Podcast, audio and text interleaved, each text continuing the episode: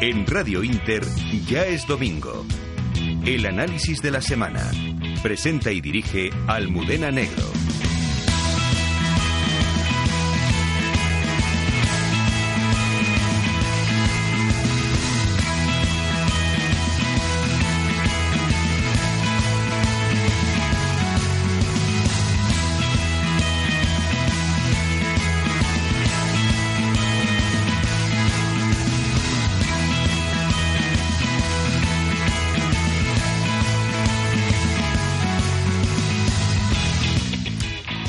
El 10 de julio de 1997, cuando acudía a su trabajo, el concejal del Partido Popular en Hermoa, Miguel Ángel Blanco, fue secuestrado por terroristas de la banda ETA.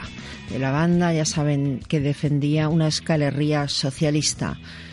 Poco después, el 13 de julio, fallecía. Fallecía porque recibía dos tiros en la cabeza, el segundo mortal de necesidad en lo que fue una ejecución a cámara lenta que cambió para siempre la sociedad vasca, la sociedad española.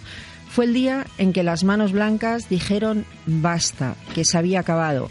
El día en que nació el espíritu de Hermoa, del que posiblemente quede muy poco.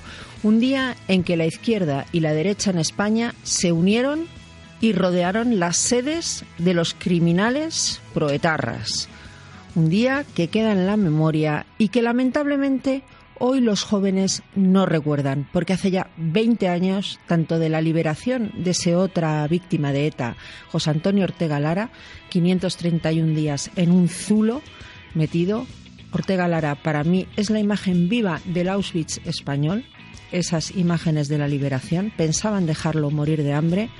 Miguel Ángel Blanco era secuestrado dos días después, ejecutado cuatro días después de la liberación de Ortega Lara, que coincidió, por cierto, con la puesta en libertad por parte de ETA del empresario Cosme del Cló, por el cual su familia pagó mil millones de las antiguas pesetas.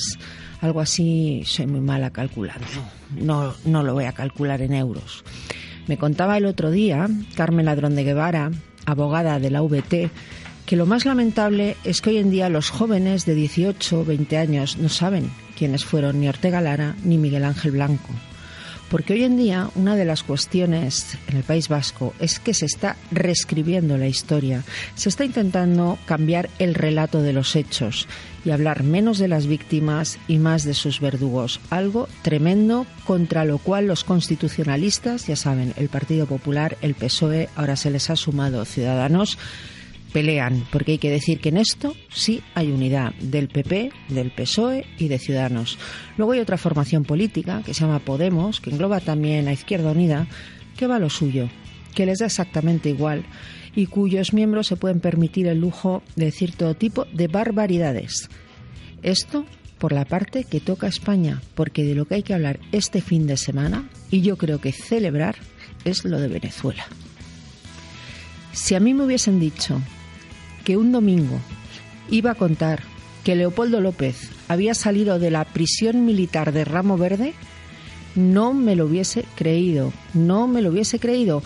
Es verdad que Leopoldo López no tiene la libertad plena. Está bajo arresto domiciliario porque así lo ha decidido el mismo dictador que en su día decidió que fuera Ramo Verde y que ahora ha decidido que se vaya a su casa pero la foto, la imagen, seguro que la han visto ya en telediarios, en medios de comunicación, de Leopoldo López abrazando a sus hijos, yo a mí me ha emocionado hasta el infinito. Ahora lo que hace falta es que ese gobierno autoritario de Nicolás Maduro deje en libertad al resto de presos políticos, sí, Alberto Garzón, de presos políticos que hay en Venezuela y que se inicie la transición hacia una democracia. ¿Es eso lo que va a suceder? Pues lo vamos a analizar en nuestro programa. Y de Puigdemont no les hablo, ¿saben por qué? Porque nos tiene hartos, cansados y ya nos aburre tanto el temita catalán que se lo resumo. Puigdemont sigue en sus trece, ahora le ofrece a la CUP entrar en el gobierno, todo vale porque al final son una panda de locos que ya ni con dinero, señores, que no hay manera, que ellos quieren su independencia. ¿Lo conseguirán? ¿No lo conseguirán? El gobierno dice que no va a haber referéndum. Como verlo lo vamos a ver, ¿para qué vamos a perder el tiempo hablando de estos señores tan pesados? Vamos a hablar de cosas buenas. Por cierto, Irak. Victoria de Irak sobre el Estado Islámico en Mosul. Lo ha anunciado el primer ministro iraquí Haider El Abadi y dicho que han llegado ya a Mosul, que estaba controlada por el Estado Islámico. Una gran noticia, aunque debemos tener cuidado, porque cuando hablas con expertos en materia antiterrorista te dicen que el Daesh ha cambiado de estrategia. Antes hablaban de la conquista de estos países, ahora hablan de venganza por su pérdida y se teme una venganza en suelo europeo. Y como ya saben que estamos sufriendo los embates del terrorismo yihadista, nuestros cuerpos y fuerzas de seguridad del Estado en toda Europa están en máxima alerta. Desde luego en España, felicitar de nuevo a nuestros cuerpos y fuerzas de seguridad del Estado porque están demostrando, yo se lo digo en serio, son los mejores del mundo en lucha antiterrorista, en materia yihadista. Yo no creo, quizá el Mossad israelí, quizá el Mossad israelí, pero junto con el Mossad son los mejores del mundo y dejan en calzoncillos a los señoritos de la CIA, del FBI, del MI5 y de todo lo que ustedes quieran.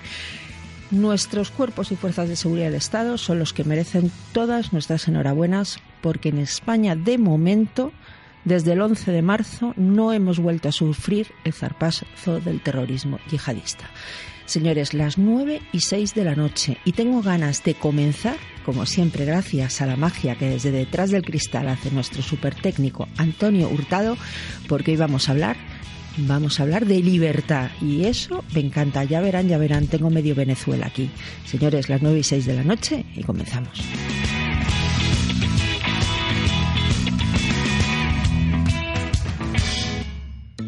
Gimnasio Lali Ruiz Método especializado en embellecer el cuerpo de la mujer con ejercicios de tonificación muscular adaptados a las necesidades de cada alumna en un ambiente agradable, divertido y familiar. Llama ya al 91 411 9051 y reserva tu clase de prueba gratuita. Visítanos en la calle General Pardiña 69, Gimnasio Lali Ruiz. Te esperamos. ¿Está harto de que le hagan esperar por teléfono? ¿De que no le expliquen las ventajas de contratación en su seguro? Puede contar con Incos. Le damos un trato personalizado y le ofrecemos un ahorro en su seguro. No espere más y llame a Incos 91 032 6947. 91 032 6947. La que está cayendo. Uf, ¿tú crees que hará bueno este fin de semana? No sé, Paco, míralo en tu tablet. Ah, sí, sí, claro. Ay, se me ha ido la niña de Erasmus a Roma. Echo de menos su sonrisilla. Yo con la tablet veo a Pablo y hasta me ha enseñado el apartamento en el que se aloja. Ay. Mujer, que hay que estar al día. Tu tablet y smartphone te ayudan, pero tienes que saber cómo. Sácale el máximo partido a tus dispositivos e inscríbete ya al curso de utilización de tablets y smartphones en nivel básico o avanzado impartidos por el Club de Amigos de Intereconomía. Más información en el 91 616 24 64 o en club@intereconomía.eu. Ya es domingo con Almudena Negro. Dicen los viejos que en este país hubo una guerra y hay dos Españas que guardan aún el rencor de viejas deudas. Dicen los viejos que este país necesita palo largo y mano dura para evitar lo peor. Yo solo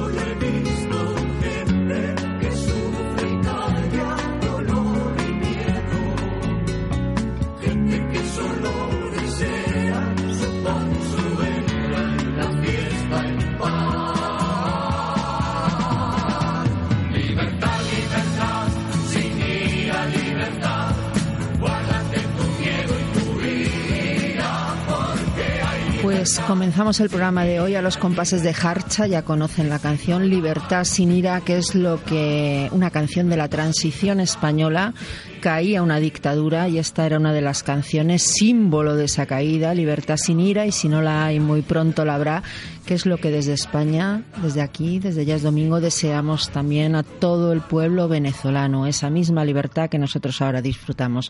Me acompañan hoy en estudio venezolana periodista, super periodista, Virginia Linares. Muy buenas. Muy buenas, Almudena, gracias. Nos felicitamos, claro, por, esas imágenes. Las estamos viendo ahora mismo en la tele de Leopoldo López en libertad encerrado detrás de los muros de su casa, en arresto domiciliario. Eh, seguiremos luchando porque la libertad sea plena, la de él y la de todos los, los presos políticos. Yo creo que no ha sido en vano eh, llegar hasta aquí.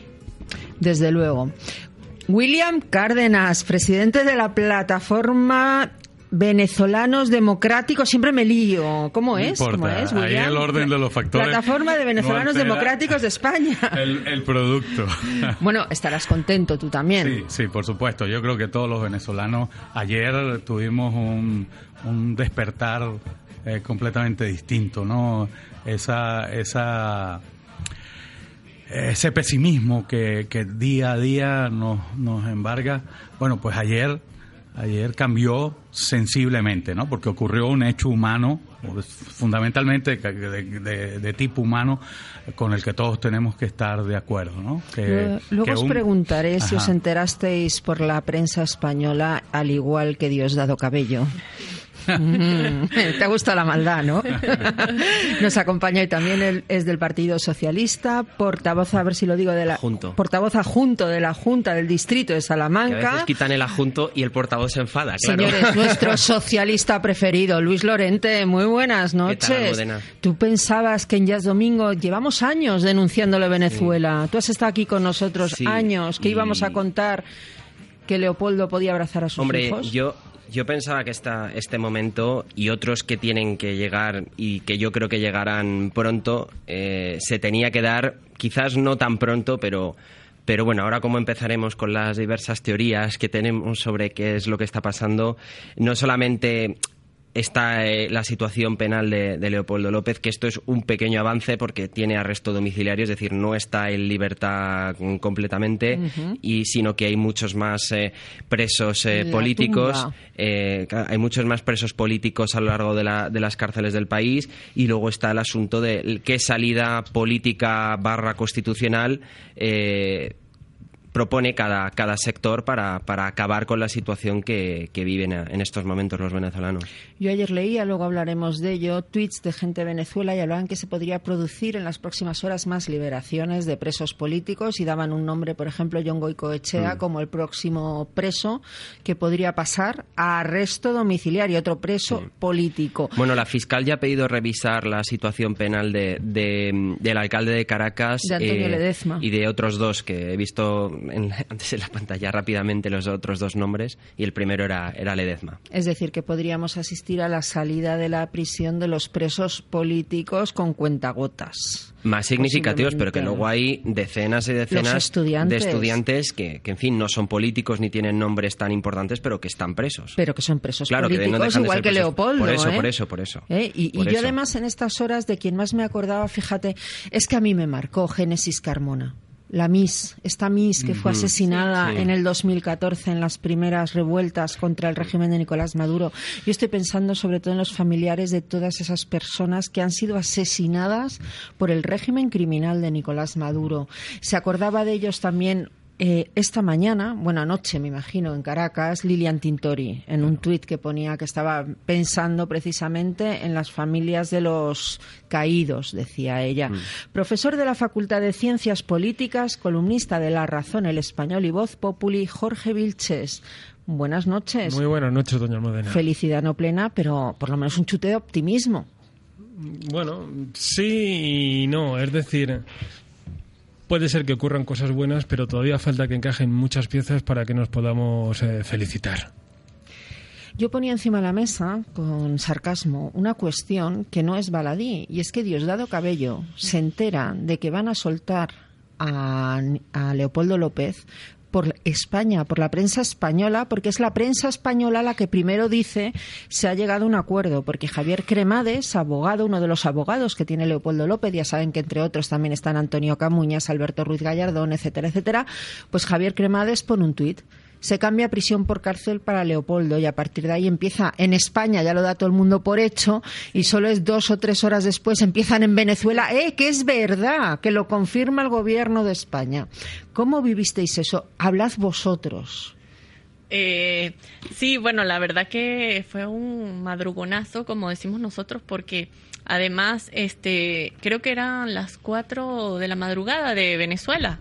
Eh, y por supuesto salió en los periódicos, salió yo, lo vi eh, en el momento en que salió porque estaba justamente leyendo ABC por, por internet y en ese momento saltó la noticia y yo decía, eh, seguidamente Mariano Rajoy lo confirmó, es decir, eh, fue una noticia que no era un fake, o sea, era de envergadura, venía de fuentes directas, cercanas, no lo que pasa es que eh, al principio tuvimos cierta cierto regemor porque sí que es verdad, o sea, cierto recelo porque Leopoldo López es una ficha que utiliza el gobierno para una ficha política, es decir, lo saca, eh, lo mete a la cárcel, eh, lo, lo encierra, eh, entonces, este, llevarlo. Lilian llevaba no sé cuántos días, otra vez sin verlo. la habían autorizado a pasar a este, verle justo el día anterior. Exacto, justo nada el día hacía anterior. presagiar la liberación. No, nada, por lo menos. Y además que eh, también todas las torturas que ha recibido, es decir, lo trataban con una.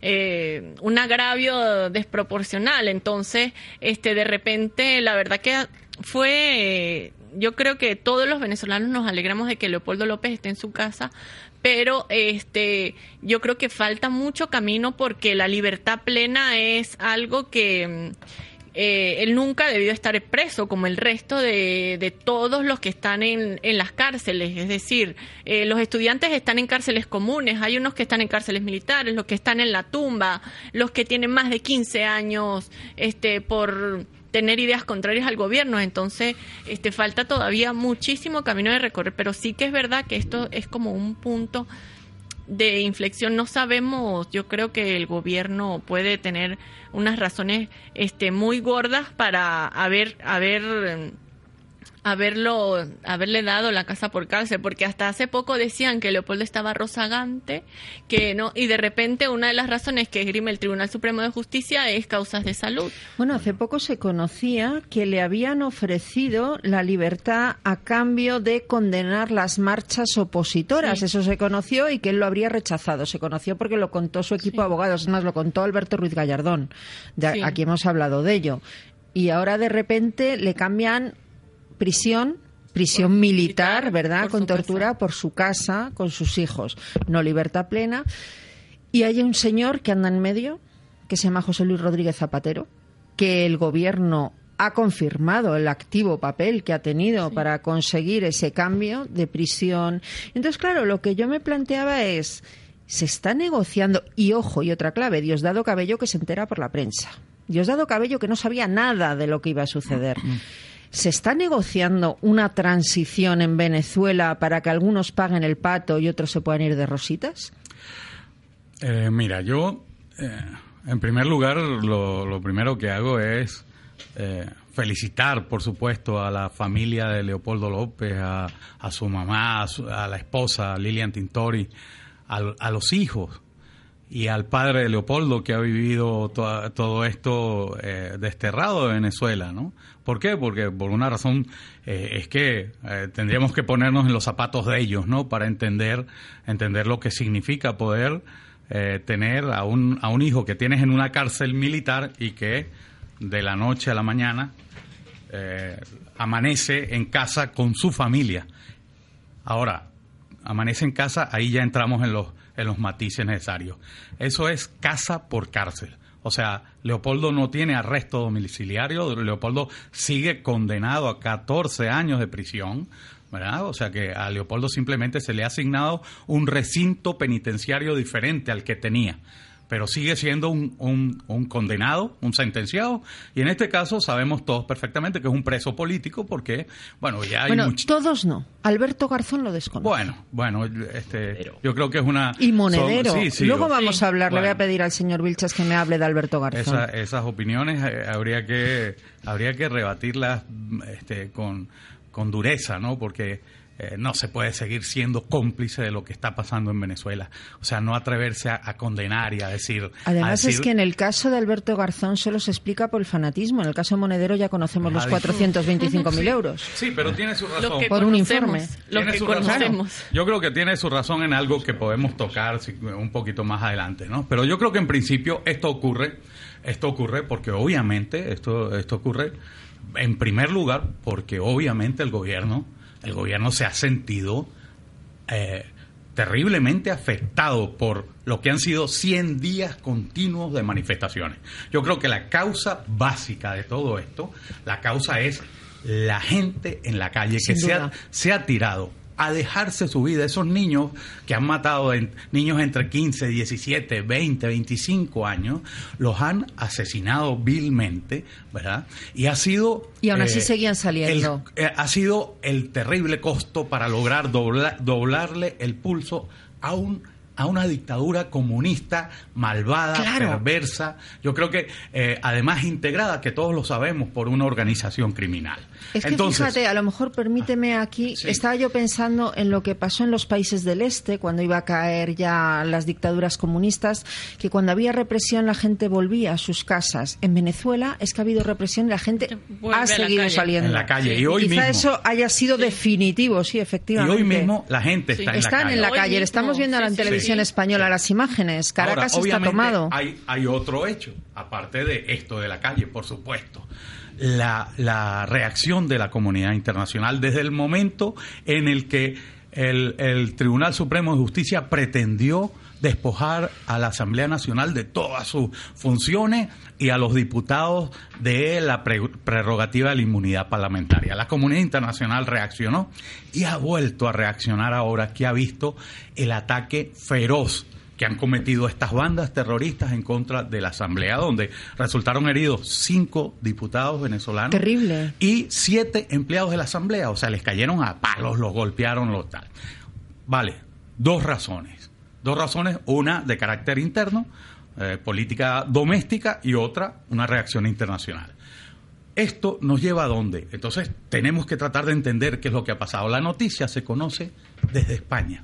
¿Y por qué se conoce desde España? Esa es la clave. Obviamente, obviamente la noticia, la, la noticia se conoce desde aquí porque tiene que haber una operación, una operación que está tratando de eh, conciliar algunas posiciones muy diver- divergentes, inicialmente divergentes, pero, pero que, están conduciendo a que, eh, bueno, pues las posiciones, las posiciones, eh, en este caso del gobierno que se negaba, en octubre pasado recordemos que hubo un intento de negociación que quedó en nada, ¿verdad? Bueno, pues ahora parece que cede. Pero nos cede, pero no nos enteramos. No se entera ni, ni Cabello, se entera en No, el que no se entera es Cabello, Es que Maduro no lo sí. sabía ni Lilian Tintori, ¿no? Ya, pero O lo sea, sabía Nicolás Maduro, hombre, claro. Claro, claro. Eh, y claro, esa es la clave. Porque viene por encima de Maduro. Yo creo que esto lo sabían Maduro. Y el ejército. Lo sabía, y, no, y sobre todo lo sabían los cubanos. En esta operación, en esta operación, están metidos los cubanos porque están metidos hasta, hasta la coronilla en todo lo que pasa en Venezuela. Y yo estoy seguro que en esta operación ya hay otros países que están presionando. No sabemos, no podemos precisar, oye, ¿quiénes son? Lo que sí sabemos es que España tiene que estar. Eh, entre otras cosas, entre Porque otras cosas, entre otras cosas, porque da la noticia, la da el país. El primero que da Efectivamente, la fue el diario El País, yo lo vi en El País. y luego se hace eco el presidente del gobierno.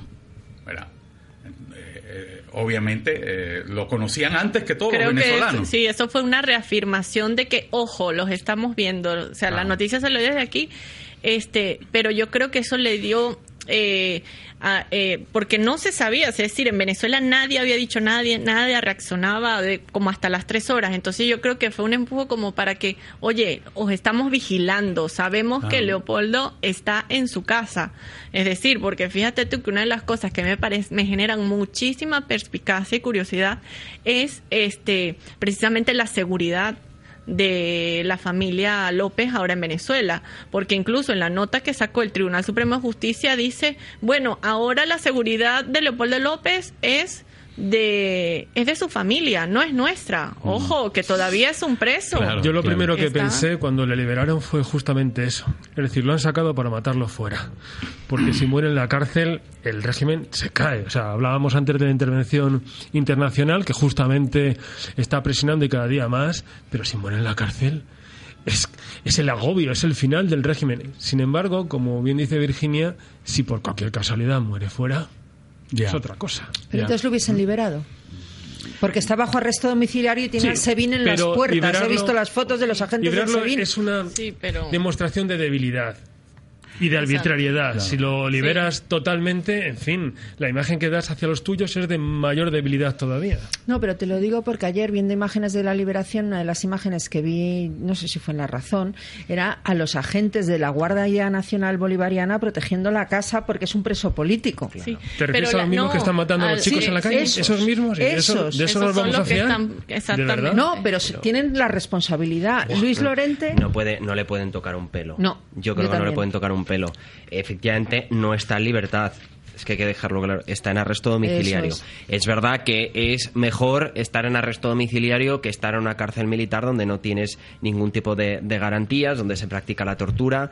Eh, lo que pasa es que yo creo que ahora se va a comenzar un proceso de, un toma y daca, si se puede decir popularmente, eh, donde va a haber tímidos avances. Obviamente, el régimen no puede de buenas a primeras empezar a soltar a todos, porque efectivamente es un síntoma de debilidad. Pero sí creo, y ya podemos entrar en las distintas teorías, que que sí se puede estar empezando a producir una negociación para comenzar un proceso de transición para que una parte del régimen se cambie de lado, otra parte, que es la parte eh, de, mm, de, Para que hagan todos un Luisa Ortega, ¿no? Para que una parte haga de, No, claro, para que una, para que una parte, claro, para que una parte se cambie, eh, no tenga que asumir ningún tipo de responsabilidades políticas o penales sobre los hechos que, que hayan podido tener determinada responsabilidad, y otra parte, que es la parte de, de mm, Diosdado. Eso, de Diosdado, no me salía el nombre, gracias. Que, esa parte sí pague, empezando por el propio, por el propio Diosdado. Lo que pasa es que Diosdado controla la parte más mafiosa. Yo creo que es mafioso todo en general, pero bueno, esa parte es especialmente mafiosa. Y sí puede haber ahora una etapa donde esa parte aumente la violencia en las calles, que sería por favor, eh, se entienda bien, normal, porque cuando un régimen está llegando a su fin, siempre, por norma, intenta ponerse más violento porque pierde el control social. Mira, eh, bueno, en esto hay mm, eh, o sea, lo que en el fondo lo que ha hecho Maduro es como el que está jugando ajedrez, ¿no? En, un tablero de ajedrez, el que sabe que tiene una, una, pieza que vale mucho, ¿verdad? Y simplemente la ha desplazado de posición en ese tablero de ajedrez es una jugada política buscando una reacción determinada. La reacción que, que, yo creo que al gobierno le interesaría sería que bajara la presión de la calle, pero ya estamos viendo que no va a bajar. Y el mismo Leopoldo ha dicho desde su casa que no, que la, que, la gente sigue en la calle y que él se declara, así lo lleven de nuevo a, a, a Verde, que él se declara en resistencia. Ahora bien, obviamente los elementos estos de que, oiga, la noticia se conoció por España, oiga, que el presidente Rajoy conocía la noticia, claro. oiga, eh, eso, nos da luces de que eh, hay, hay cosas que están incluso por encima de Maduro porque a Maduro lo que lo que han hecho es obligarlo a tomar una medida determinada. ¿Pueden haber sido los jueces del tribunal? Porque no, creo, no, creo, Yo creo más en, los militares. No, una presión de afuera. Sí, yo creo que ha sido una presión desde de muchos sectores. Alguien de dentro, es decir, yo he oído a Nicolás Maduro que lo que cuenta es que él ha firmado un dictamen que le pone sobre la mesa la tal del Rodríguez, creo que se llama, una impresentable que pulula por ahí. Bueno, pues esta, la impresentable era de Chelsea, que esta lo debía saber, fijaos lo que cuenta Maduro, y le pone el dictamen, y que es un dictamen del Tribunal Supremo de Justicia. Luego ahí había más actores involucrados. De un delincuente, claro, claro, pero es que puede, puede estar ocurriendo que simplemente los actores internacionales Por eso que puedan estar mi pregunta es, ¿puede ser que a Maduro se lo hayan puesto sobre la mesa? Claro, que le hayan dicho, que le hayan dicho esto. Mira, muchas, de muchas de estas negociaciones, yo me acuerdo que con Colombia empezó a, eh, los, los acuerdos de, de paz con la, con la FARC. Bueno, pues las negociaciones fueron completamente secretas y se llevaron a cabo en Suecia, en, un sitio donde nadie te pudiera pillar eh, hablando gobierno y, guerrilla, ¿no? Este, esa fue la fase inicial. Yo entiendo que lo que le han pedido, probablemente dentro de una, una hipótesis de negociación, es, oiga, haga un gesto. Usted tiene que hacer un gesto, usted tiene que ceder. Y el gesto es este. ¿no? Probablemente hasta le han señalado cuál era el gesto. saque a Leopoldo de la cárcel, mándelo para la casa. Leopoldo que había dicho que, que no, que él, que él no estaba pidiendo eso, ¿no? Este, Leopoldo simplemente en aquel viaje que hizo eh, Rodríguez Zapatero, el penúltimo viaje de Rodríguez Zapatero, se había producido ese, ese amago de ir a, visitarlo y a proponerle, oye, eh, te mandamos a la casa si tú pides que la calle eh, este, se, se, baje de intensidad o la calle cese las manifestaciones de calle. Ahora mismo, ahora mismo lo que ha ocurrido es bueno, se movió una pieza en el tablero. Lo que hay que evitar, me imagino, los que están en esto, tratarán de evitar que alguien le dé una patada al, tablero. Es que en esta, en esta posible transición en Venezuela, yo lo dejo como posible, no nos podemos eh, fijar en ningún modelo de transición en el mundo ni la caída de la Europa del Este, donde efectivamente había una dictaduras asesinas con procesos similares. Podríamos coger la Rumanía de Ceausescu, eh, Polonia y Solidaridad y hacer una comparación con Les Walesa o incluso con Checoslovaquia y Havel. Podríamos ir a Chile y pensar en, Pinochet con crímenes, con sangre de por medio, pero lo de Venezuela es que une varias cosas. No solamente es una dictadura sangrienta, donde efectivamente se ha perdido la democracia y hay que hacer un proceso político, sino que estamos hablando de un narcogobierno en el cual hay mafias de la droga. Exactamente. ¿Cómo entonces analizar la liberación que es la pieza de la, de la que hablaba William. ¿Cómo analizar la liberación de, la, de Leopoldo? ¿Cómo analizar esa pieza? Yo creo que hay. Está Cuba de por medio, que tiene a Venezuela como buen laboratorio. Están jugando con Venezuela. La versión internacional yo creo que ha sido importante, pero no determinante. Y que Zapatero ha servido justamente para todo este teatro. La mismo, el mismo Capriles desconfiaba de, Zapatero y decía que era una pieza más del régimen. La oposición en la calle es importante, pero ¿qué dictadura no puede acabar con la oposición en la calle? ¿Eh? ¿Qué dictadura no lo puede hacer? Quizás haya pesado más, y yo os pregunto como eh, venezolanos y buenos conocedores de la vida allí, ¿No habrá pesado también el juego de poder dentro del régimen, entre los grupos, entre Diosdado, los círculos, los soles, los mafiosos, las drogas? Pues sabes qué te digo, Jorge, que no te van a contestar ni William ni Virginia, es que tengo al otro lado del hilo telefónico desde un sitio donde la libertad también parece que mengua por momentos, que se llama Cataluña, desde Barcelona, a Eduardo Narváez, que forma parte de la Alianza por la Libertad, que es un grupo con el cual ha comparecido ante el Parlamento de Cataluña para hablar sobre los derechos humanos en Venezuela y que está coordinando una plataforma de organizaciones venezolanas para divulgar, pues para contar lo que pasa en el país. Ha sido también presidente de la Asociación de Venezolanos en Cataluña y secretario de la Federación de Asociaciones Americanas en Cataluña. Eduardo, muy buenas noches. Muy buenas noches, Almudena. Eduardo Martínez desde Barcelona y muchísimas gracias por tu invitación. Eduardo, preguntaba Jorge hace un momento, no sé si has estado oyendo el programa, pero lo que estaba preguntando es si quizá una división interna dentro del régimen es lo que haya propiciado esta sorpresiva cambio en la situación penitenciaria de Leopoldo López.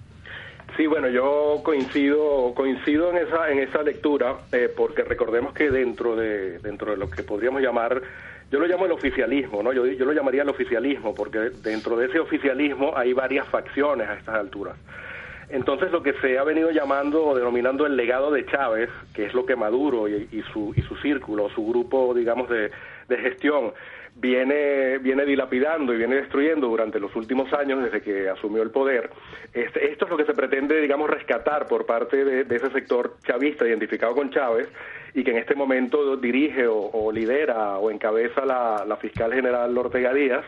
Este, este grupo lo que pretende es, digamos, que salvar ese, ese legado, como lo llaman ellos, esa herencia y que no se termine de hundir por completo lo que ha sido pues eh, todo este todo este gobierno todo este planteamiento político eh, que, que, inició Chávez y que manejó durante tantos años o sea que se trataría de cambiar todo un poco para que todo siga igual que decimos por España bueno, mi punto de vista personal es que tiene algo o mucho de eso. Eh, a las pruebas me remito. Fijémonos que desde el día de ayer estamos prácticamente enfocados eh, únicamente en lo que es la esfera política, en lo que son las en lo que es la jugada política, donde donde la liberación de Leopoldo López, siendo una excelente noticia, por supuesto, y yo me alegro mucho de que de que se haya producido ese cambio en su situación, pero nos hemos ido de nuevo a la esfera política, pero en este momento tenemos personas en Venezuela que eh, a, estas horas están pensando que van a comer sus hijos esta noche, por ejemplo.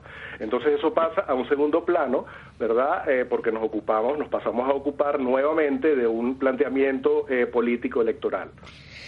Bueno, estamos viendo ahora mismo noticia en directo que por lo visto se va a revisar la situación del exalcalde de Caracas, Antonio Ledezma, pero también la de Daniel Ceballos y la de Salé y el defensor del pueblo venezolano que avanza, como decíamos aquí al inicio, ya es domingo, que va a haber nuevas escarcelaciones. A mí casi me convence más la teoría de que hay una negociación, una clarísima negociación, donde algunos están intentando salvar el traserillo donde los maduros están intentando salvar su traserillo y si hace falta esto funciona un poco como yo te entrego al de la mafia rival, yo te entrego a Diosdado Cabello y a cambio tú me dejas a mí en paz porque esto no tiene salida.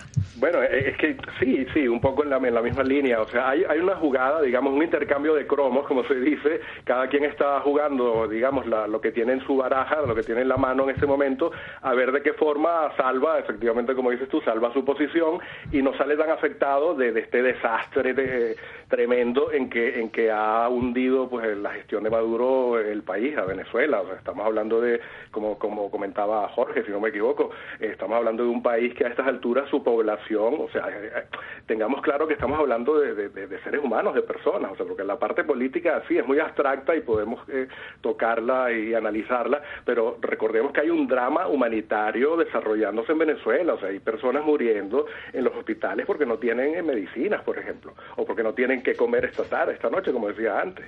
E, esa yo creo que es la, verdadera preocupación, o por lo menos en el caso nuestro desde aquí, es donde hemos hecho énfasis durante todos estos años eh, y es respecto a la esfera de los derechos humanos, la violación masiva que se viene produciendo en Venezuela, no solo durante la gestión de Maduro, sino durante la gestión de Hugo Chávez, en contra de los derechos humanos. ¿Alguien va a responder? Te os pregunto a los tres, ¿eh? a William, a, Virginia y a Eduardo, pero también pueden intervenir en cualquier momento Luis Lorente o Jorge Vilches.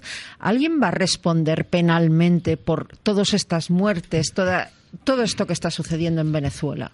Mira, yo lo que voy a, decir eh, puede resultar puede mm, resultar a lo mejor duro o difícil de comprender. Estoy completamente de acuerdo con lo que ha dicho Jorge. O sea, esto es atípico. Estamos ante un escenario completamente diferente de personas que, eh, que, integran una organización criminal. O sea, mira, ahí hay narcotraficantes, terroristas vinculados con el terrorismo internacional, que han cometido delitos económicos y crímenes de lesa humanidad. O sea, el cóctel, el, cóctel es terrible, ¿verdad?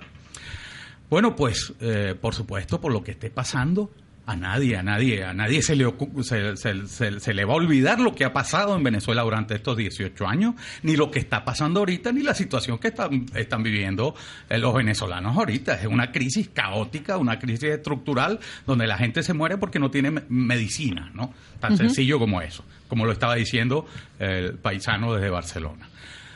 Eh, con ese escenario, yo sí entiendo que el chavismo tendrá sitio después de después de lo que suceda, ¿no? Eh, ¿Quieres decir que sí que va a tener que responder? No, no, va a tener, exacto. Mi idea es que va a tener sitio en las cárceles venezolanas. Pues, porque no otra cosa puede ocurrir. Y, lo estoy diciendo, y lo estoy diciendo, yo soy abogado y estoy trabajando en este tema. Y he estado trabajando en esto desde, hace, por eso te desde hace 15 años. Entonces, bueno, mira, tan sencillo como que no es venganza, es, justicia es justicia. Habría que ponerse en la piel de los familiares, de, las, de, los padres, los hermanos, la familia, de la gente que, que, ha perdido la vida en Venezuela. Pero por eso mismo la impresión que da es que hay una negociación en vista de que esto no se puede hacer como se hizo en España, una transición por, vía de reforma, ¿no? Por supuesto. solo, para, solo para terminar, una idea. Pero pueden hacer, negociar lo que quieran Mira, pueden negociar lo que quieran. Incluso en las redes ha estado circulando una versión. Dicen, no, es que es que la, eh, España está manejando esto porque va, España le va a ofrecer eh, asilo algunos de estos señores. Mira, lo creería. Mira, hay crímenes, hay crímenes. Primero, bueno, William, ¿tú sabes que todos esos narcotraficantes generales se dice que están comprando viviendas en Madrid? bueno, no me extraña, no me extraña. Pero mira, tengo que puntualizar. el bloque de monedero. Puntualizar dos cosas. Hay crímenes, primero, que no prescriben. Y segundo, que no pueden ser objeto de amnistía ninguna. Pero, España no puede acoger a esos dictadores. por supuesto, Eduardo, a ver, es que Eduardo está por teléfono y tiene desventaja. Le dejáis y luego ya. sí, muchísimas gracias. Eh, sí, a ver, eh, yo pienso que la labor que tenemos que hacer eh, y, esa labor que hacemos, de hecho, desde nuestra desde nuestra agrupación y, desde la plataforma que hemos formado aquí en, en, Barcelona, donde nos hemos reunido todos los grupos organizados de venezolanos aquí, es precisamente lo que mencionaba William Cárdenas. O sea, y, y además quiero aprovechar para felicitar por esa labor que, él viene realizando a nivel judicial. Muchas gracias, no, se, no se puede, no es moral no podemos echar en saco roto la tragedia que ha vivido eh, la población venezolana y que haya impunidad por una cuestión de negociación política. Ese yo creo que debe ser el papel de muchos de los venezolanos que no pertenecemos a partidos políticos ni tenemos ningunos intereses, digamos, eh, que estén que estén sometidos o que puedan estar sometidos a negociación política. Ese yo creo que es el papel que debemos jugar nosotros y que estamos jugando además, que está jugando, por ejemplo, el Foro Penal venezolano, documentando, eh, levantando expedientes para que no ocurra eh, eh, que no puede, es que no puede ocurrir, yo creo, yo, yo me niego a ni siquiera a pensar en la posibilidad de que pueda haber impunidad eh, para las monstruosidades que se vienen cometiendo en Venezuela durante estos 18 años. Y yo creo, repito, que debe ser nuestro objetivo fundamental como venezolanos en el exterior y dentro de Venezuela, que también hay grupos que lo están, que están trabajando en ese sentido. Luis Lorente, Jorge Vilches. Yo quería decir dos cosas. Una, que el principal problema que tiene el gobierno venezolano es la parte social que se estaba comentando, la falta de alimentos, la situación económica, que eso lleva a que si hay una confrontación electoral, Maduro perdería esa confrontación electoral y además creo que perdería no por poco, precisamente.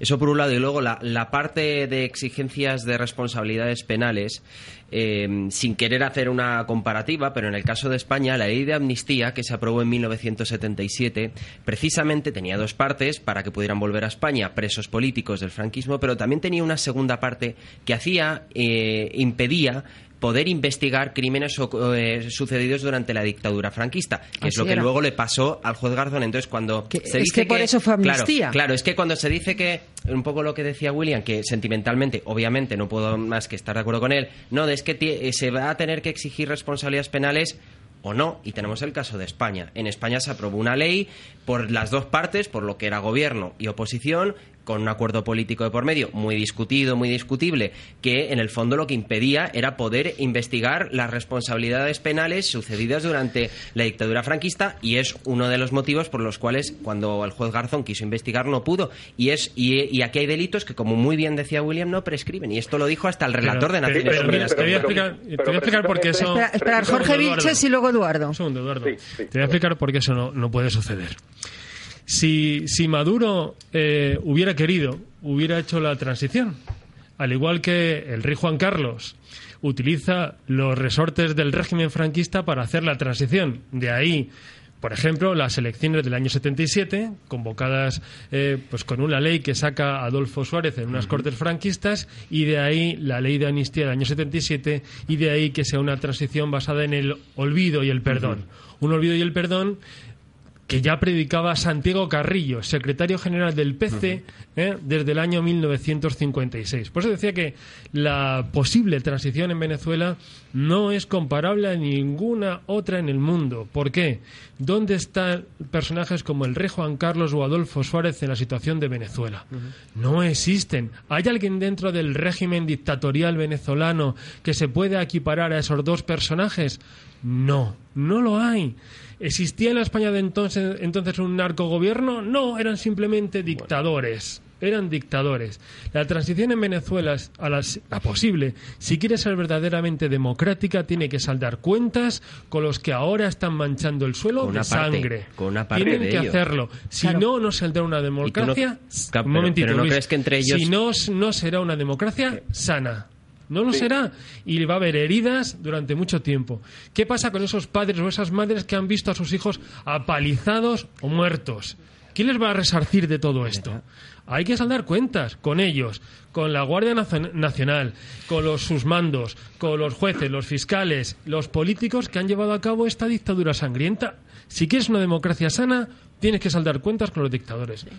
¿Y tú no crees que entre el propio régimen eh, chavista, entre ellos mismos, como decía Almudena, eh, van a, le van a dar determinadas cabezas, hmm. eh, políticamente hablando, eh, es decir, se va a encarcelar a determinada gente y otra gente, entre comillas, se salvará porque llegará a un acuerdo. ¿Por qué entonces la fiscal ya ha dicho que se va a revisar la pena del alcalde de Caracas, de... bueno, porque la fiscal cambia de bando? porque... Es que ha cambiado. El, porque el defensor del pueblo ha dicho que va a haber más escarcelaciones. Que una transición política. Son las luchas internas dentro, de lo que decía Eduardo, dentro de las facciones que hay en el propio chavismo. Eduardo. Sí, sí, sí, sí gracias. Eh, a ver, yo, yo lo que eh, lo, lo, que a mí me alerta, me alarma, digamos, es que pueda pueda haber de alguna manera un cierre en falso eh, producto justamente de negociaciones políticas, tal y como las que se vienen comentando, que haya un cierre en falso de, esta tremenda crisis que, hay en el país, que hay en Venezuela, y que en un futuro nos encontremos entonces con un problema mucho mayor, porque la impunidad lo único que genera es resentimiento, la impunidad genera odio, la, la, impunidad genera división. En España lo estamos viendo, hay quien quiere encarcelar a Martín Villa. Exactamente. Entonces, una sociedad donde este tipo de conflictos, donde este tipo de tragedias no se cierran de una manera justa y con aplicación de la ley, eh, lo que genera es un problema mucho mayor a futuro, es mi punto de vista. Entonces, precisamente ahí es donde debemos incidir, creo yo, donde deberíamos enfocarnos. Y el, y el juego político, la operación política de negociación de puestos, de elecciones, de procesos electorales, etcétera, eso que lo manejen los partidos políticos, pero siempre y, con, y teniendo como objetivo primordial la aplicación de justicia y que todos estos criminales de lesa humanidad paguen por sus delitos. Pasa que a mí hay tres factores que me preocupan en Venezuela de cara a que realmente, primero, creo que ni en Alemania en los años 30 pagaron todos, pagaron las cabezas visibles y me imagino que esto sería así también en Venezuela y es de lo que estáis hablando, ¿no? Del último mando, el último policía de la, de la mm, Policía Nacional Bolivariana, de la Guardia Nacional. Pero hay tres factores que a mí me preocupan. Una se llama José Luis Rodríguez Zapatero, la otra se llama Alberto Ruiz Gallardón y la tercera se llama la propia oposición venezolana, que es casi tan socialdemócrata como Nicolás Maduro. Ahí os lo dejo, en suerte. Sí, en la, sí, la Mesa de Unidad Democrática está constituida prácticamente en su mayoría por partidos de, tendencia o de corte socialista, muchos de ellos afiliados a la Internacional Socialista, entre ellos el partido de Leopoldo López. Entonces, este es otro factor. Esa es mi preocupación. Exacto, Almudena, ese, ese, es ese es un factor que yo creo que es interesantísimo de analizar también, porque en Venezuela, a pesar de lo que viene ocurriendo y a pesar de lo que se ha vivido, no termina tampoco de cuajar, o no, no de cuajar, no termina de salir a la opinión pública ni de conocerse, porque existen movimientos que no son socialdemócratas, sino que están mucho más orientados al liberalismo y al libertarismo, y que están además formados por jóvenes. Esto si ya no es al liberalismo, sino eh, que se den un mensaje distinto, que no sigan, que dejen de hablar de la intervención en la vida pública. Eh, es que, es que no, parece una broma, pero estando por medio Zapatero Gallardón y Leopoldo López, Ahí lo claro, vamos, vamos, o sea, lo, que, lo, que yo, lo que yo veo que puede plantearse es un maquillaje, digamos. Más claro no lo puedo decir, ¿eh? De, lo que ha ocurrido, pero pero vuelvo y repito, hay hay movimientos, afortunadamente, creo yo, y es algo es algo que deberíamos que, debería ser motivo de alegría. Hay movimientos en Venezuela que justamente van en esa línea que, que mencionas, Almudena, de, de eliminar toda, todo este planteamiento, todo este modelo intervencionista, altamente estatista, eh, con el que se ha manejado Venezuela durante todas estas décadas, después de, bueno, incluyendo la, dictadura de Como la transición en Venezuela sea el cambio de una oligarquía por otra, Mira, Almudena, este, ¿eh? una de las, una, eh, analizando la situación, una de las cosas por la que la noticia salió desde el exterior es precisamente para decirle al régimen, y no solo al régimen, o sea, a todo, oye, os estamos viendo, somos desde fuera, muchos ojos están puestos en Venezuela. Es decir, Rajoy, el presidente del gobierno de España, la Unión Europea, este Almagro, la OEA. Ha actuado en eh, consonancia con el Ministerio de Asuntos Exteriores. O sea, es que eh, Zapatero ya está totalmente legitimado. Y además, yo nunca pensé que iba a decir que pues Zapatero ha hecho algo bien. Bueno, pues lo ha hecho. Bueno, vamos a, seguir viendo, a esperar. Eh, todavía, dice que Venezuela es del viento, cualquier cosa de estas que hacía Zapatero, ¿no? Entonces, este, no va, no, no puede haber, no puede haber no puede haber paz sin justicia y con impunidad. Es decir, los crímenes, los crímenes es que, es que son horrendos. No solamente son los presos políticos, es decir, es la represión. Han atentado contra la Asamblea Nacional, contra el Parlamento, como los propios delincuentes que son. Entonces, eh, los ojos están puestos allí. Todo son imágenes que han dado la vuelta al mundo. Pero son también los niños que tienen que venir a España a tratarse de un cáncer, porque en Venezuela a, las madres les piden 50.000 bolívares por un Los pensionados las tanquetas entrando en las residencias. exactamente. Ah, los militares tumbando puertas de casas. ¿Buscando qué? Allanando. Matando incluso las mascotas, o sea, a los, perros subversivos. Es decir, no, no lo entiendo. Entonces. Algunos este, pilla nuestro gato. Eh, no se va. No, no, no creo yo que eh, vaya a haber impunidad, por lo menos de una magnitud proporcional. Mira, si, si de esto, si de esto eh, como dice Eduardo, salimos cerrando la puerta en falso y no aprendemos la lección. Esta misma, este mismo escenario lo vamos a tener dentro de pocas generaciones, encima, rápidamente lo tendremos. Yo voy a señalar dos cosas, dos cosas en relación a lo que estamos comentando. Eh, hay gente que ya está, está trabajando en Venezuela. Eh, en Venezuela la constitución impide impide que puedas extraditar con eh, que puedas extraditar nacionales. Bueno, pero eso se le, ese problema se le presentó a Colombia con los carteles y con los narcotraficantes, hasta que llegó el momento en el que Colombia dijo, no, yo sí los extradito y empezó a mandar narcotraficantes para los Estados Unidos. Mm, Hay gente en Venezuela que está trabajando en una enmienda constitucional para cuando esto cambie y poner a estos señores en territorio americano. Uy, Dios dado donde te Vestiditos de naranja, con el, el overall ese, el uniforme naranja. Dios dado en Alcatraz. Y tendrán que responder a sociedades a las que les han hecho daño. Estos señores convirtieron a Venezuela en una plata, es, Venezuela, lo decía Jorge, la, la plataforma más importante que hay en el mundo ahora mismo para la droga es el territorio venezolano. Es más, el cartel de los soles es el cartel más importante del mundo de la droga, de la, de la cocaína, hacia Europa, hacia África y hacia los Estados Unidos de América. O sea, este, bueno, esos señores no van a ser castigados. Bueno, yo, yo de verdad, de verdad que creo que cuando les, les anuncien eh, que esto va a ocurrir, yo creo que a, más de uno se le van a arrugar eh, los pantalones, ¿no? O sea, y es algo que simplemente de justicia. Colombia lo hizo. Tenía un, eh, ha tenido un problema, un problema que está tratando de zanjar, eh, bueno, de aquella manera, ¿verdad? Eh, pero nosotros tenemos que resolverlo, nosotros no podemos salir de esto en una, en una actitud, bueno, no, ha pasado nada, aquí todos somos buenos y que sea lo que Dios quiera. Oh. Señores, vamos a hacer una pausa porque toca hacer pausa. De vez en cuando tenemos que ver qué pasa en el mundo internacional, pero hacerlo de la mano de Juan Pina y la Fundación para el Avance de la Libertad. Eduardo, no te me vayas que a la vuelta del observatorio de Juan Pina y de unos consejos publicitarios seguimos hablando de Venezuela. Muy bien, gracias.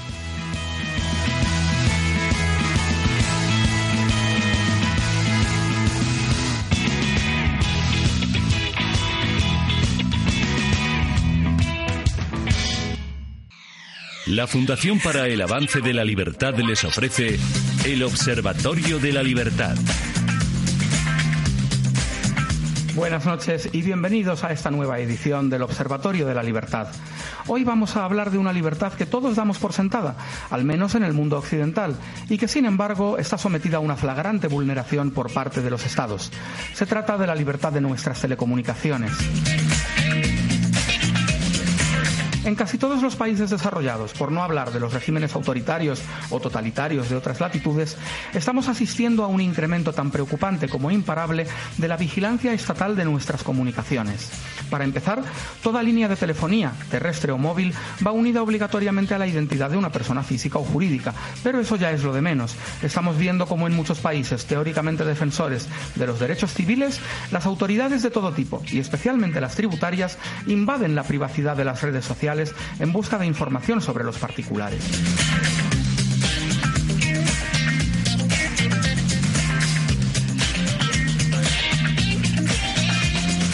Mucho más grave, sin embargo, es la total impunidad con la que el Poder Ejecutivo accede a nuestras comunicaciones privadas sin orden judicial, ya que hacerlo con la tecnología actual no deja ningún rastro. La orden judicial solo se pide cuando se pretende usar la grabación en un juicio, lo que constituye una minoría de casos. En general, los servicios de inteligencia de los estados conocen perfectamente lo que comunican los empresarios, los políticos del signo opuesto, los diplomáticos extranjeros, todo el mundo.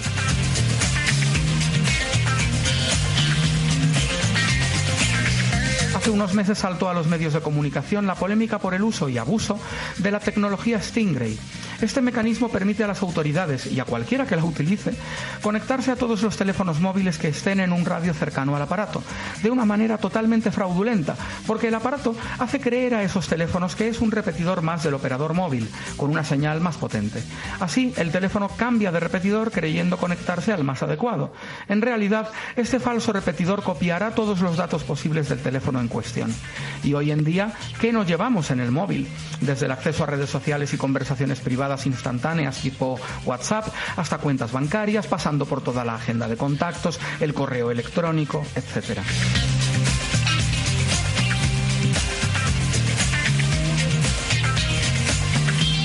Estamos en la era de la vigilancia. Nuestro mundo se va pareciendo cada vez más al que George Orwell describió en la inquietante novela 1984. La última novedad es una tecnología capaz de conectarse a distancia a las redes Wi-Fi para espiar a los ciudadanos, siempre a beneficio de las autoridades que la posean.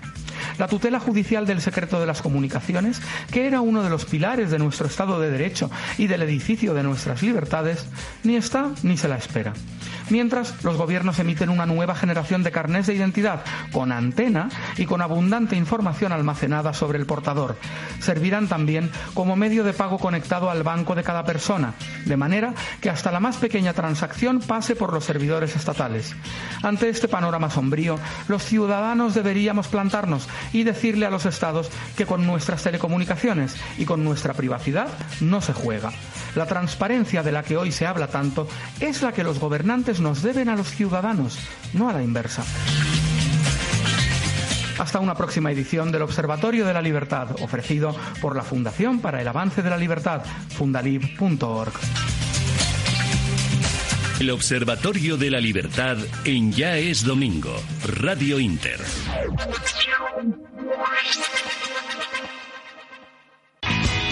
Ya es domingo, con Almudena Negro. ¿Conoces Fátima?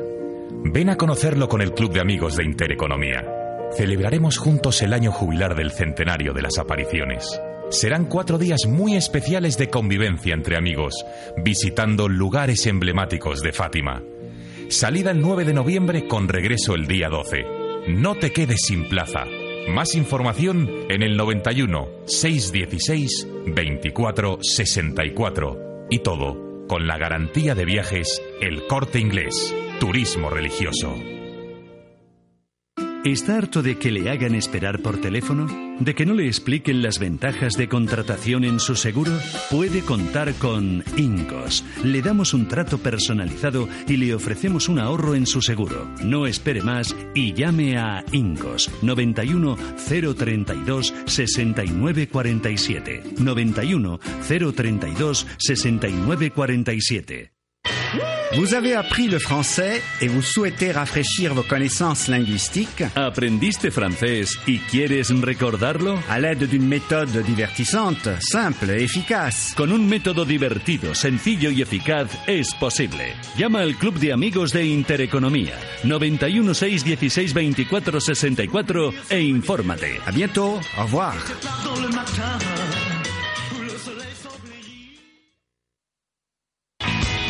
Ya es domingo, con Almudena Negro.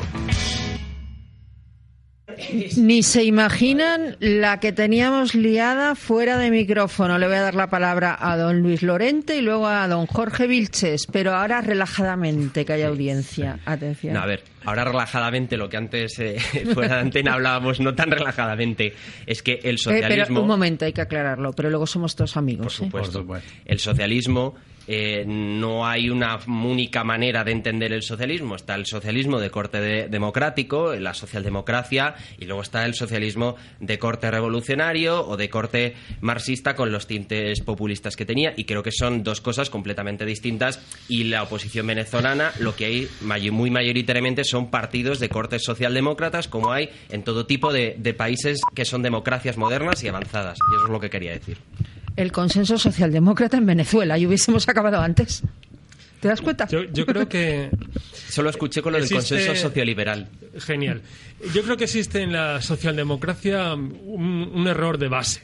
Creo que es de un pilar fundamental y es desconocer lo que es la socialdemocracia. La socialdemocracia lo que pretende, porque hay que leer a Bernstein, la socialdemocracia lo que pretende es hacer la revolución sin hacer la revolución. Es decir, cambiar el hombre y la sociedad desde la ley.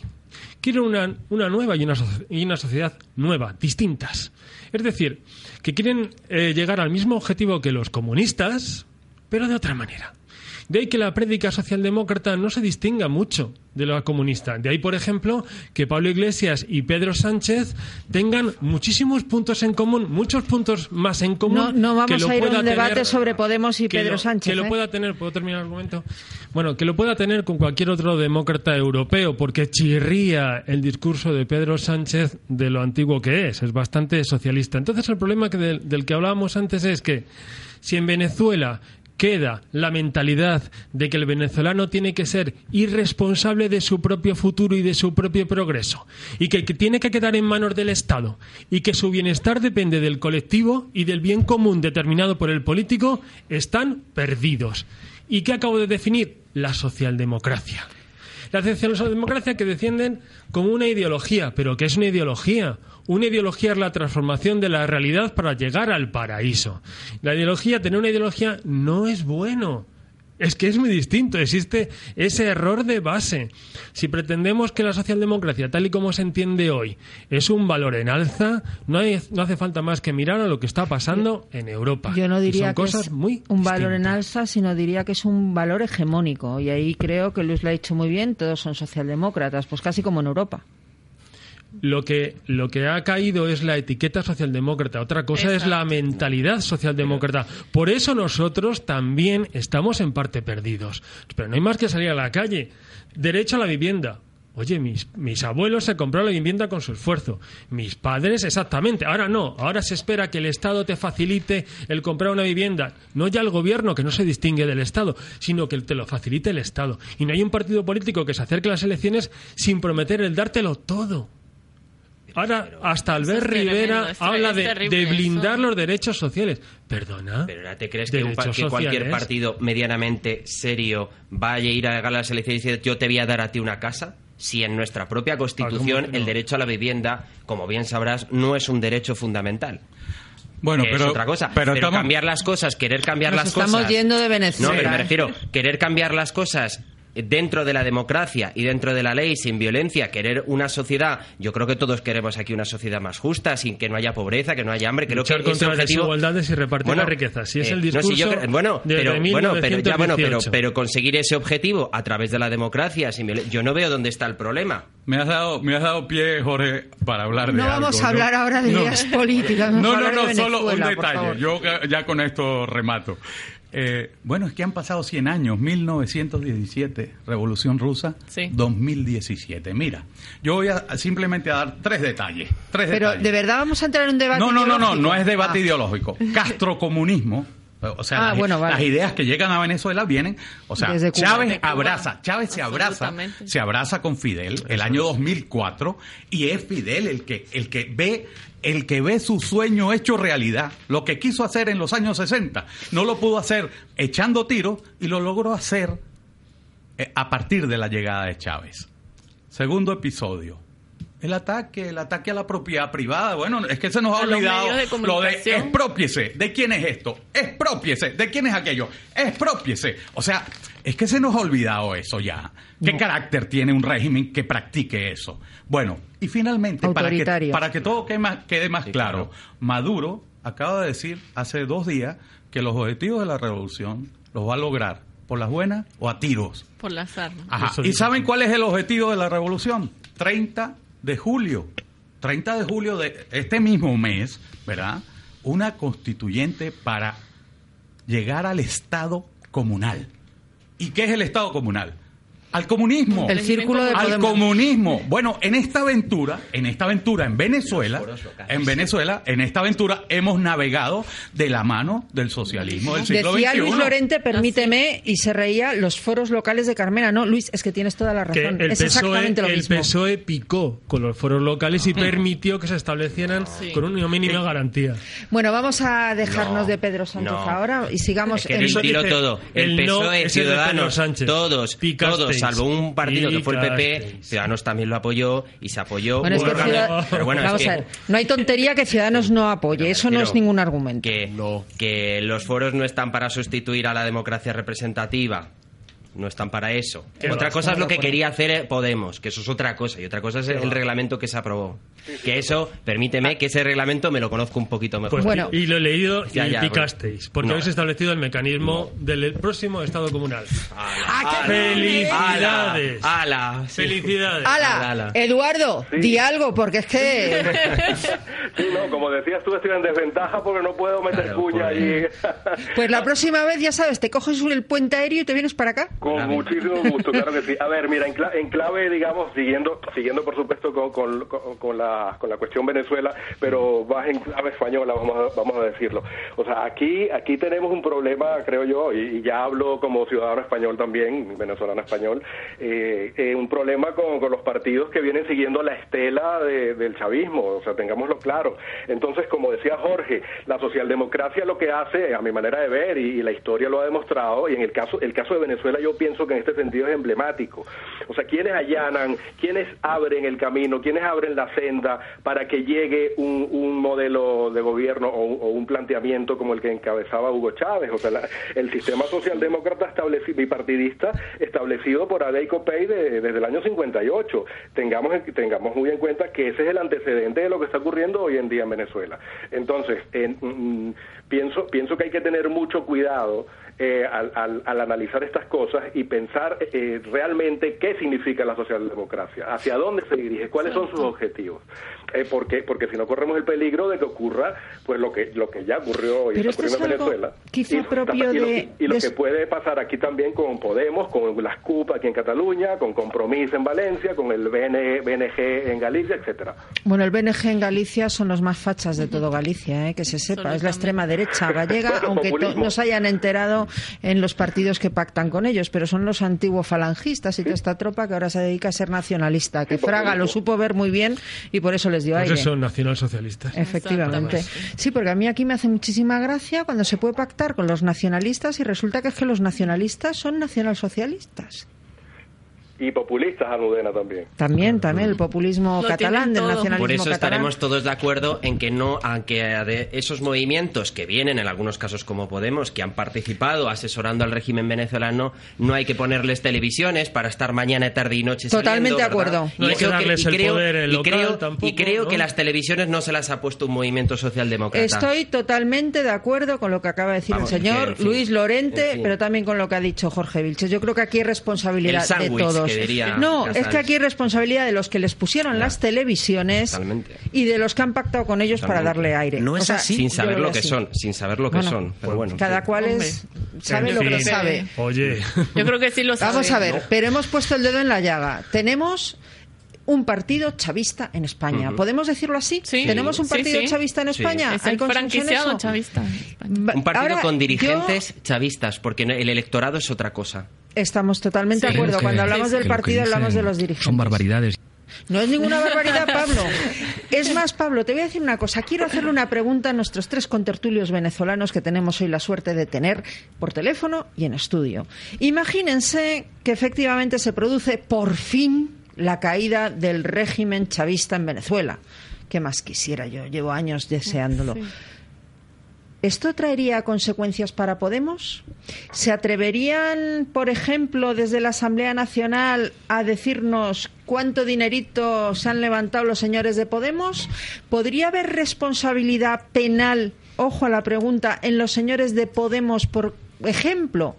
Los señores de CEPS, que en el año 2011 emiten un informe donde recomiendan silenciar al opositor Leopoldo López, ¿esto podría traer consecuencias penales en Venezuela para los señores de Podemos? Mira, Almudena, yo creo que esa información no va a venir de la Asamblea Nacional, va a venir del propio chavismo. ¿Por qué? Porque ahora, este, de hecho, esta mañana no sé si viste el tuit que puso Pablo Iglesias sobre la liberación de Leopoldo López, que lo puso. Me tiene a- bloqueada. Ah, en Twitter. lo puso a menos 5 para las 7. O sea, él pensaba que nadie se iba a dar cuenta. A esta hora nadie me lee. Me la Y- reflanflinfla. Entonces, este, ese, eh, es decir, eh, que nosotros decimos en Venezuela es muy guabinoso, muy, como, Ambiguo. muy Hombre, claro. ambiguo, muy ambiguo, le va a pasar factura, porque ahora en Venezuela es donde están diciendo quiénes están con nosotros. O sea, den un paso al frente. Nosotros Monedero, hemos, por ejemplo, Exactamente. Monedero fue más auténtico ayer, ¿eh? Pero Monedero. Monedero. no tiene ahora mismo ningún cargo político. Ya, ya. Y lo que quiere el régimen es precisamente apoyos políticos. Por ejemplo, los que perdió en la OEA. Por ejemplo, Alberto ¿Me Garzón, igual es que quiere trincar pasta en Exacto, Venezuela. ¿O qué pero pasa? ya le digo que llegó tarde porque ya no queda. Hubo, hubo un hecho curioso a- hace unos cuantos días, ¿no? Eh, Roberto Viciano, profesor Mm. de, la, de la Universidad de Valencia, miembro del CEP, el primero, el, El gran liante. esa- el que llega con Rubén Martínez Dalmao, eh, la primera, el primer desembarque de la, de la Fundación CEPS en Venezuela. Bueno, eh, sacaron un artículo en, en el país, creo que se lo publicaron, desmarcándose de, de esta constituyente. Ellos consideran que eh, esta constituyente de Maduro ataca su obra maestra. Porque ellos están su obra maestra que fue la constitución. La constitución. Ellos asesor- asesoraron la constitución del 99. Ahora, yo no sé si va, les, va, les, va, les van a alcanzar las consecuencias. Lo que sí sé es que cuando han ocurrido crímenes de la naturaleza de los que han ocurrido en Venezuela, no solo son, no solo eh, la, la responsabilidad penal no solo alcanza a los autores, a los co- coautores, a los cómplices, a los colaboradores. También alcanza a los propagandistas del régimen y a los asesores del régimen. ¿Ves? Eso lo hemos visto cuando en, en di- diferentes eh, sentencias de la Corte Penal Internacional y del Tribunal eh, para, Penal Internacional para la Yugoslavia se han señalado señores que tenían una emisora, una emisora de radio en, en- en Ruanda, por ejemplo, una emisora de radio a través de las cuales se, se incitaba tal cosa, ¿no? Estos señores han participado y tienen informes y los que eh, los que no se han Ay, conocido, madre Ferreras, hay lío. informes, hay informes, hay informes que elaboraron donde construían, construían eh, eh, y, y lanzaban estrategias y tácticas para, para escenarios de, de represión, ¿no? ¿Cómo? Bueno, y hay, además de eso, hay Ay, todos lo hemos visto, no hemos visto la imagen a Pablo Iglesias diciendo es que yo quiero ver que dónde tenían que existir 200 Hugo Chávez, dice. Yo quiero ver dónde se van a meter cuando salga toda esa información, porque lo han negado hasta el cansancio. Es decir, lo que pasa es que recordemos siempre que esto estamos hablando de mafias, hablo de Venezuela. Es decir, no hay facturas, es decir, no, Pablo Iglesias, una factura, no, no, lo que hay es un maletín Toma. Sí, pero las mafias normalmente lo que no son es tontas y normalmente no hay recibo, pero hay una foto. Exactamente. Normalmente hay. una foto o un vídeo recibiendo el maletín, porque por eso son mafias. O, un audio, claro. Sí, este, este, desmarque que se está produciendo por parte de Podemos y otros grupos, porque también hay una uno de los grupúsculos que forman a, a, la CUP aquí en Cataluña, porque ellos son, bueno, entiendo que ustedes conocen cómo está compuesto CUP, no es un partido, digamos, al uso tradicional. Uno de sus, uno de sus grupos también se está desmarcando vía eh, condena de, de, la Asamblea Nacional Constituyente, porque ellos saben que al final eh, políticamente les afecta una caída, de, de, la caída de un régimen de este tipo con el cual ellos se han identificado de tal manera. Eh, y, y yo antes mencionaba a los electores, a los votantes de Podemos. Eh, muchos de ellos, como ocurrió en Venezuela y como ha ocurrido en muchos otros países donde, donde se ha presentado un fenómeno de este tipo, muchos votan de buena fe, muchos votan sin, sin saber o pensando que, que este va a ser eh, la resolución del problema. Pero yo les sugeriría que se fijaran en la ejecutoria, porque ya tienen eh, primero ejecutoria de gobierno, por una parte, y ejecutoria como partido. Entonces, a nivel de partido, eh, me gustaría que se fijaran en la purga que ha venido realizando. Eh, Pablo Iglesias con todos aquellos o con, sus cercanos, digamos, y que es muy similar a lo que vino a lo que hizo Chávez durante todo su gobierno y a lo que hizo Castro en su momento también y a lo que y a lo que ha ocurrido en regímenes de este tipo. Y a lo que está haciendo Pedro Sánchez, Eduardo. También, efectivamente. Entonces que se fijen, que no se fijen en el discurso, ni siquiera en las críticas que podamos hacer nosotros, que se fijen en las acciones, que se fijen en lo que vienen haciendo, tanto a nivel de gestión interna del partido, porque muchos de, de esos electores y muchas de esas personas que, que se acercan ilusionados en un primer momento, hoy en día se han dado cuenta en sus propias carnes del atropello, porque esa es la palabra, del atropello que sufren cuando no se arrodillan ante las directrices que marcan desde la dirección. Entonces pienso que, que eso en clave, en clave local, digamos, en clave nacional española, pienso que ese es un punto que sería interesante. Yo no sé si, eh, como, como decís, se va a cobrar en las urnas o en la opinión pública el que, sobre Podemos el que salgan algunas revelaciones en su relación directa con la dictadura.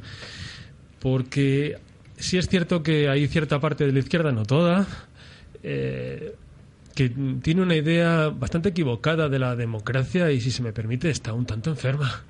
Estamos viendo cómo los símbolos, banderas, efigies de Lenin, incluso últimamente de Stalin, afloran en ciudades como Madrid y Barcelona, cosa que mm. sería no sé, en el caso de ser nacionalsocialistas, que desde luego, eh, siendo unos bárbaros sanguinarios, reprobables, eh, causaron menos millones de muertos que el comunismo, no se toleraría y la fiscalía caería sobre ellos, vamos, sin ningún tipo de piedad. Y vemos a un personaje, y digo con todas consecuencias, un personaje como Alberto Garzón, que se dice representante de la clase obrera, pero nunca ha sido obrero, jamás, ¿eh? no ha trabajado en su vida, defendiendo el comunismo, llamando golpista a Leopoldo López, presidiendo concentraciones del Partido Comunista de España que no tienen nada que ver con el de Santiago Carrillo, que en ningún momento hubiera permitido una bandera con la efigie de Stalin en un acto del Partido Comunista, y ahí lo tenemos,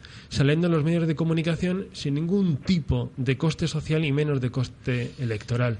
No sé si en este caso el que se conozca el vínculo con la dictadura eh, bolivariana va a suponer la desaparición de Podemos.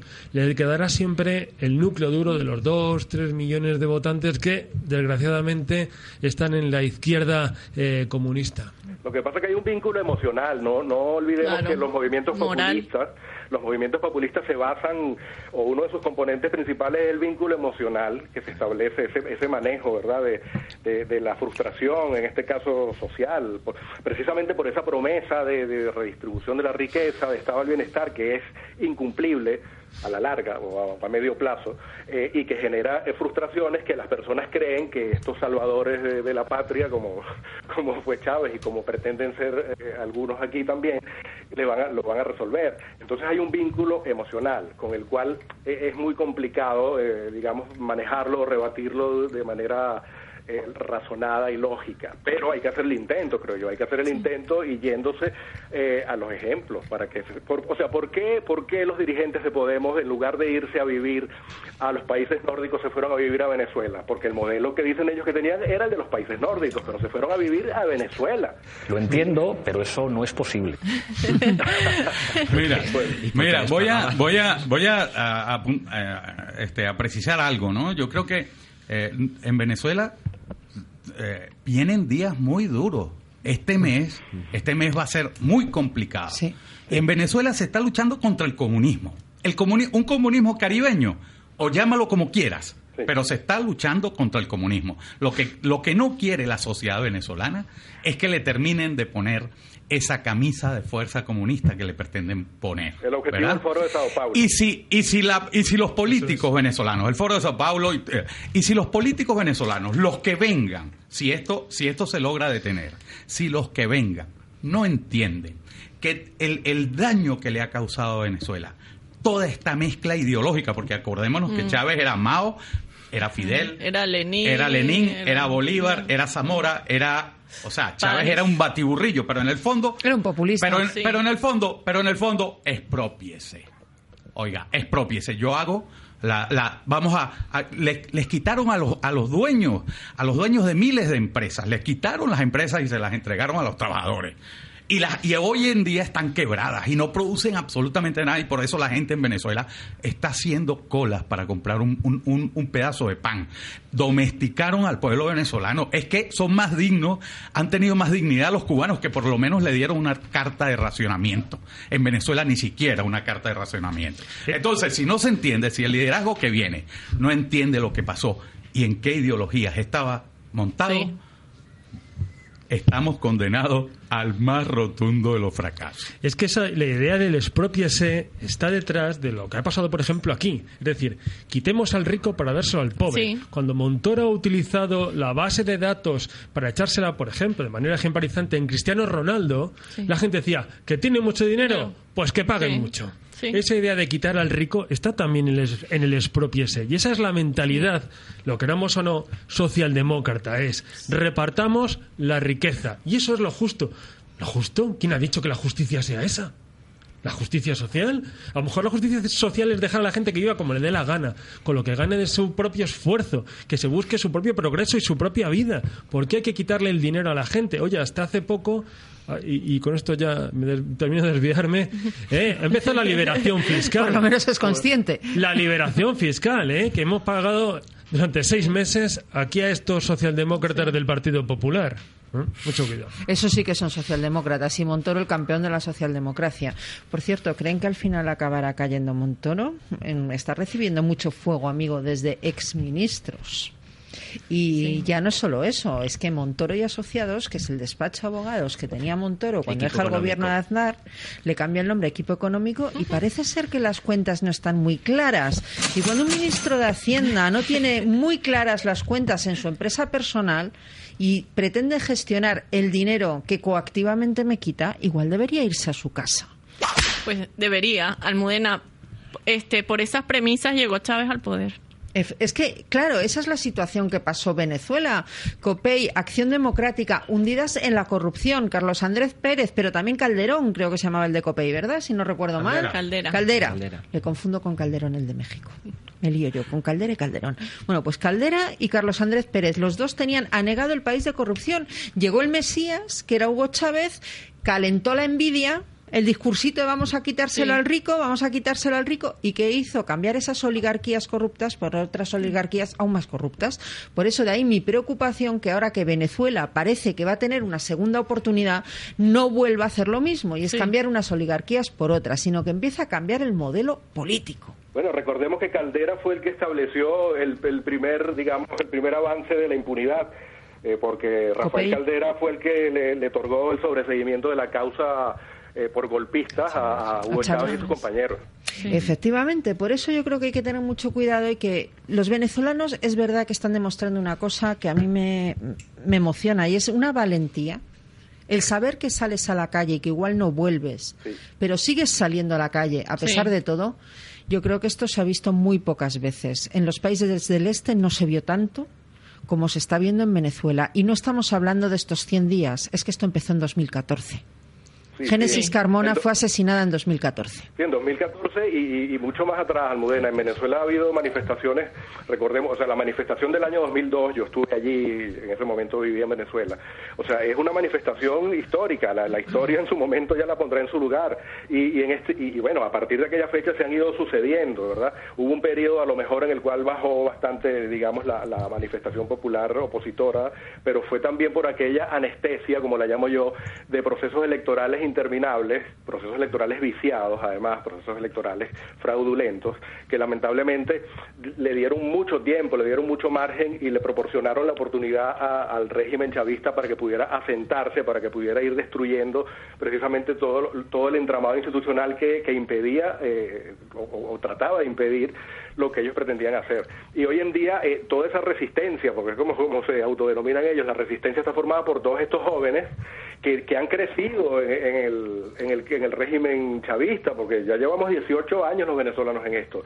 Son jóvenes que han crecido dentro de este sistema y que se resisten a que les arrebaten su libertad, que se resisten a que les impongan un sistema liberticida y por eso están en la calle muchos de ellos y, lamentablemente, porque es lamentable, han perdido la vida en esto, pero no solo, no solo los que han perdido la vida, hay miles de personas, muchos miles de personas que, bueno, William seguramente tendrá datos mucho más concretos que los que yo pueda dar, eh, que, están siendo perseguidos eh, judicialmente, que han sido torturados, que han sido violados, mutilados, etcétera. O sea, el caso, el caso venezolano, la vertiente de, de las violaciones de los derechos humanos, yo pienso que no se ha abordado ni se ha ni se ha difundido de, la manera que yo creo que debería ser la, justa y la correcta para, para, lo que ha, para lo que ha pasado.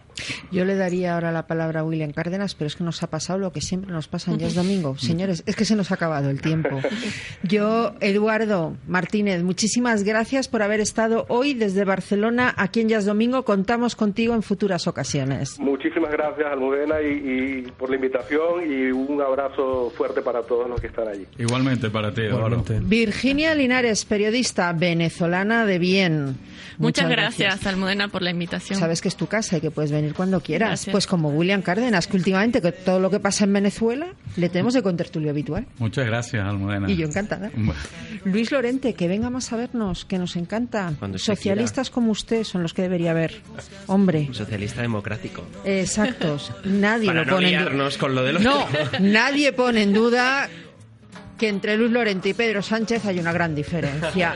Jorge Vilches, muchas gracias por haber estado aquí. Buenas noches.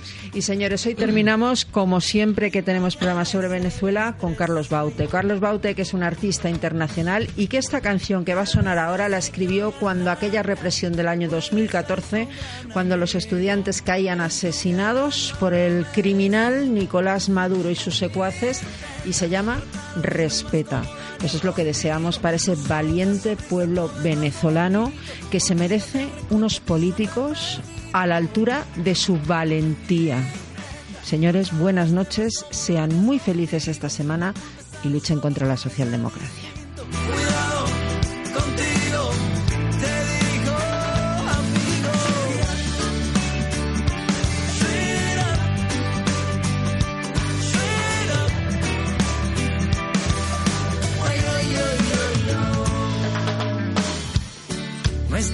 Razonable. No sé lo que te ha ocurrido. Vas jugando al tiro al blanco con el que se te atraviese sin haberle conocido. Te lo digo por voz propia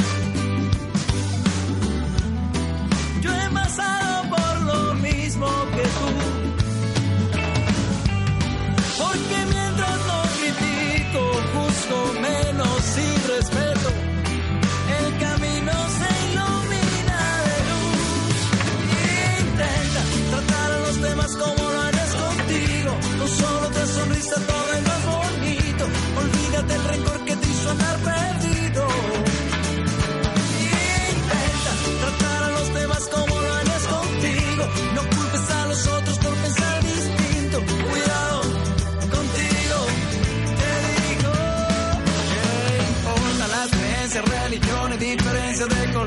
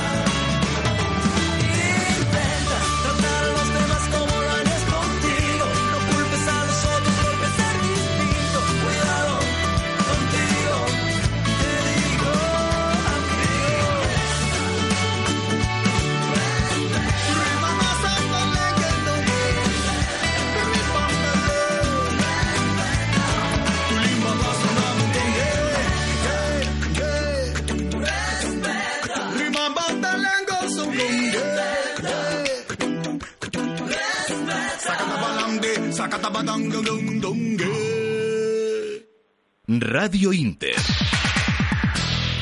La información que querías en la radio que esperabas.